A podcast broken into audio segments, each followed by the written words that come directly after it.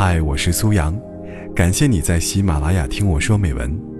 微信搜索“听美文”三个字，关注我的个人公众号，在那里可以获取每期录音的同步图文，同时也可以了解我更多。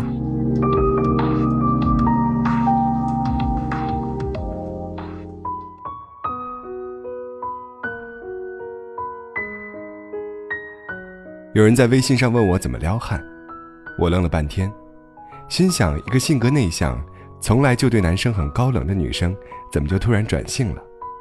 我发给他说：“稍微主动点就行，男生还是挺好聊天的。”不不不，和男生聊天实在太累了。那个人打断我，继续说：“既要自己找话题，还要能 get 到他的每一个点，聊不下去要硬撑，还得顾及到女孩子要矜持什么的，总是小心翼翼地打了一段话，又立马删除。”他没回你会胡思乱想，怀疑自己是不是哪句话没发挥好。如果他回你了，你整颗心又热了。如果不是因为喜欢对方，谁愿意天天瞎扯些有的没的？讨厌主动又害怕失去，总是抱着矛盾的一颗心有所期待。我笑了笑，心想：也许很多喜欢独来独往、酷到没朋友的人，一旦碰到自己喜欢的人，就变得不酷了。虽然说不出“我喜欢你，请你也喜欢我好吗”这样的话，但是会费尽心思的找他聊天。也只有喜欢一个人的时候，才会捧着手机揣摩他每句话字里行间的意思，他的每一条信息都会紧紧牵绊着你，关乎到你一天的心情好坏。再高冷的人，遇见喜欢的人的时候，都会变怂。曾经读大学的时候，喜欢过一个女生，我是在食堂吃饭的时候遇见她的。讲真，这是我人生第一次主动去要一个妹子的微信。那个时候，微信还没有像现在这么普遍，我还是一个在微信与 QQ 之间徘徊的人，只是知道妹子经常更新朋友圈，就毅然决然地放弃了 QQ，整日研究微信。那个时候用的还是 iPhone 四。还没有那么多的手机游戏，我可以二十四小时都抱着手机，而离不开手机的原因，大概就是离不开手机里的那个人吧。他朋友圈更新的状态，我不想错过；他发的每一条信息，控制不住的想要去秒回，总是会不经意的去给他点个赞，怕自己做的太明显，又怕他没发现。有时候心情很糟，一听到微信提示音就想扔手机睡觉。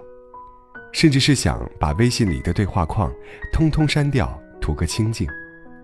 但我唯独在面对你的时候，才会收敛起自己的坏情绪，因为我只想和你聊天，总想得寸进尺，奢求太多。和你的聊天记录总是傻笑着翻了一遍又一遍，不停的锁屏解锁，只怕错过了你每一条信息。你的对话框，永远都舍不得删除。有人问我，你在什么时候才发现自己喜欢上了一个人？我想，大概是从置顶一个人的微信，忐忑回复的那一刻开始的吧。昨天，叶子把一系列的聊天截图发给我，她说自己每次和那个男生聊天都快得了尴尬癌，明明平时最不喜欢和不熟的人聊天，天生话少很酷。却偏偏逼着自己像个话痨似的东扯西扯，碎碎念。知道他平时喜欢打篮球、看美剧，还特地去恶补了一番，以为聊天的时候能找到什么共同语言。可对方似乎看不懂他的内心戏，依旧是啊，哦，嗯，这样的惜字如金，甚至是过了第二天都没回消息。两个人从陌生到熟悉，究竟需要走多少条弯路呢？需要多大的勇气去说服自己跨出的每一步？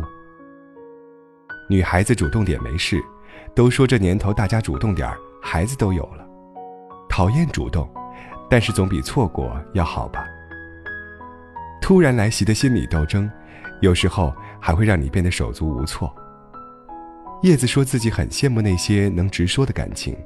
没有拐弯抹角，没有假装很酷，简简单单的我喜欢你，你也喜欢我，那我们一起谈个恋爱吧，该有多好呢？可惜，人总是害怕失去，怕说出口的喜欢，成了你一个人的独角戏。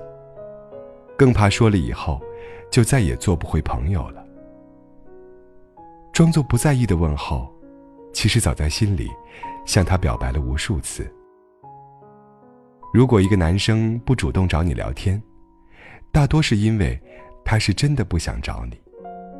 如果一个女生不主动找你聊天，也许是因为她在等你找她聊天。曾经看到过一句话：没有喜欢的人时，就算摔断腿，也懒得发出任何动态，泰然自若把腿重新接上就是。但是有了喜欢的人后，哪怕吃饭时不小心轻轻咬了嘴一下，也要发个朋友圈。好痛啊！为了让喜欢的那个人看到，希望他能够关心一下自己。